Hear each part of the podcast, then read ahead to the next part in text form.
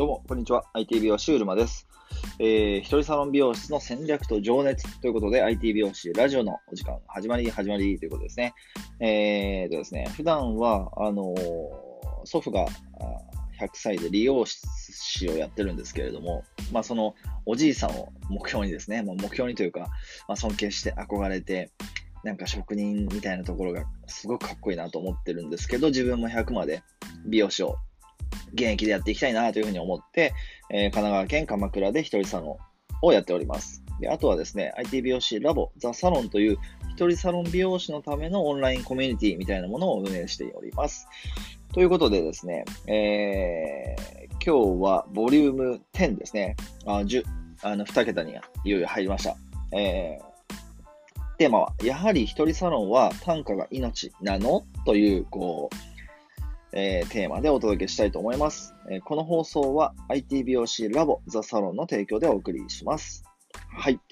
えーということでですね、今日はですね、あの数日前に始めました、えー一人サロン美容室相談部っていう、えーオンラインのコミュニティが、オープンコミュニティというのがあるんですけれども、あのーぜひお入りくださいね。どなたでも、もうポジティブで美容師さんであればどなたでも入れますので、ぜひお待ちしてますけれども、あのーそこの中で、あの、こう、皆さんでディスカッションするんですけど、えある方からのご質問というか、まあ、投げかけで、やはり、やっぱり一人サロン、まあ、これから一人サロンを、まあ、考えてらっしゃる方だったと思うんですけども、これから、あやはり一人サロンは、単価が命なんでしょうかっていう、こう、投げかけ、問いがあったんですよね。で、それを聞いて、まあ、皆さんいろいろアイデアがあると思うんですけれども、まあ、僕、僕なりのアイデアとしましては、やっぱり一人サロン美容室にとっては戦略が命だと思ってます。戦略ですよね。だから、あの、なんだろう、一人サロン美容室にしかできない、こう、やり方とか、方法というか、その、なんだろう、生き方じゃないですけど、サロンワークの仕方とか、えーお客様とのその距離感とか、そういった部分って、あの、まあ、大型サロンにいましたし、そのチェーン店のサロンさんも、まあ、少なからずこう、イメージできて経験してきたんですけど、やっぱり、あの、少人数サロン、まあ、もそうですけど、少人数、例えばお二人とかさ三人さんとかっていうサロンさんですと、まあ、一人寄りな気もしますけど、やっぱり一人サロン美容室にしかできない、その、戦略というか、戦略って言っちゃうと硬いんですけど、えっと、大きなサロンではできない方法という戦略的な考え方がまあ必要なのかなと思うんですよね。で、あの、ちょっと僕自身が自分のサロンを2009。2008年の9月9日からやってるんですけれども、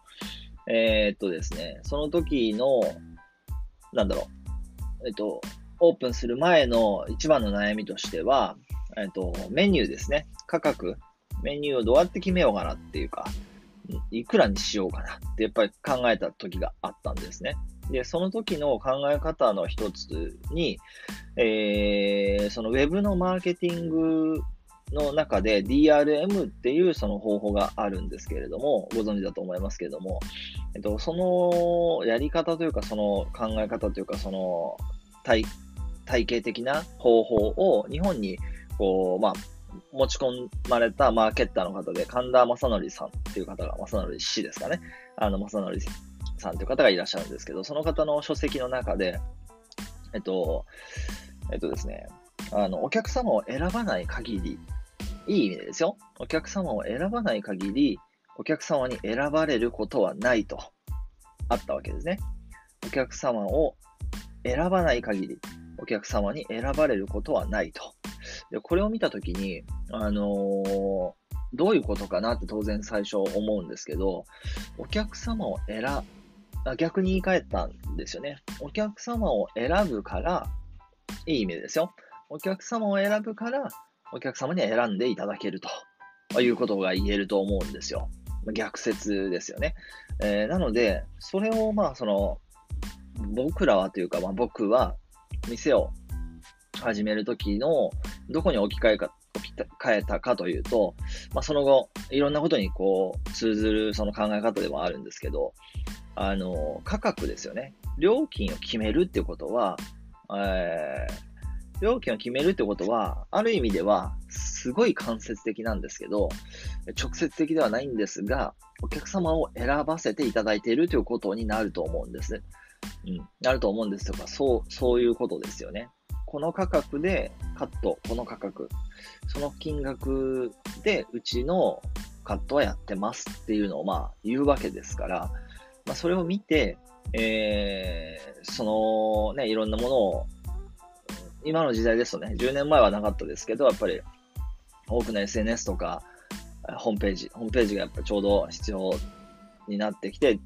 ね、広がり始めた時期だと思うんですけど、そういうものを見て、えー、お客様が、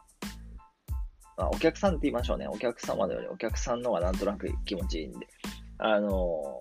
ー、選んでくれる。あ、このか、この価格でこの方にカットしてもらいたいわっていうことで、まあ、ご予約をいただく確率が増えるわけですから、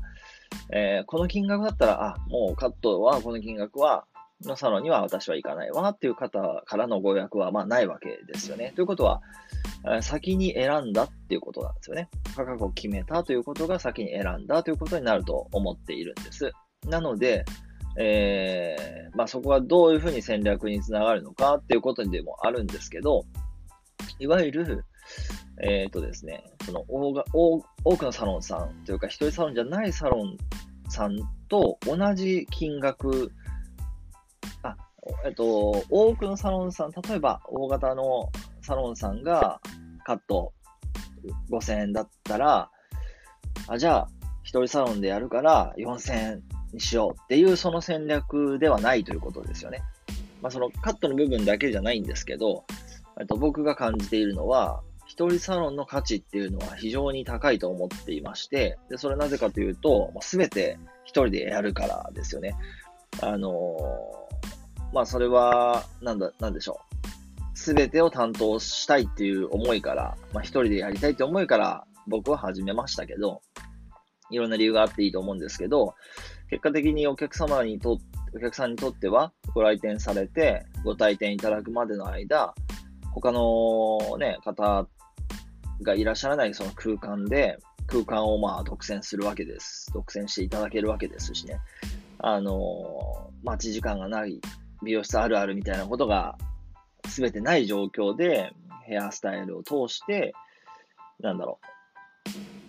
う、非非日常まで持っていくかどうかはそのコンセプトによりますけど、そのね、髪型をきれいにすることで、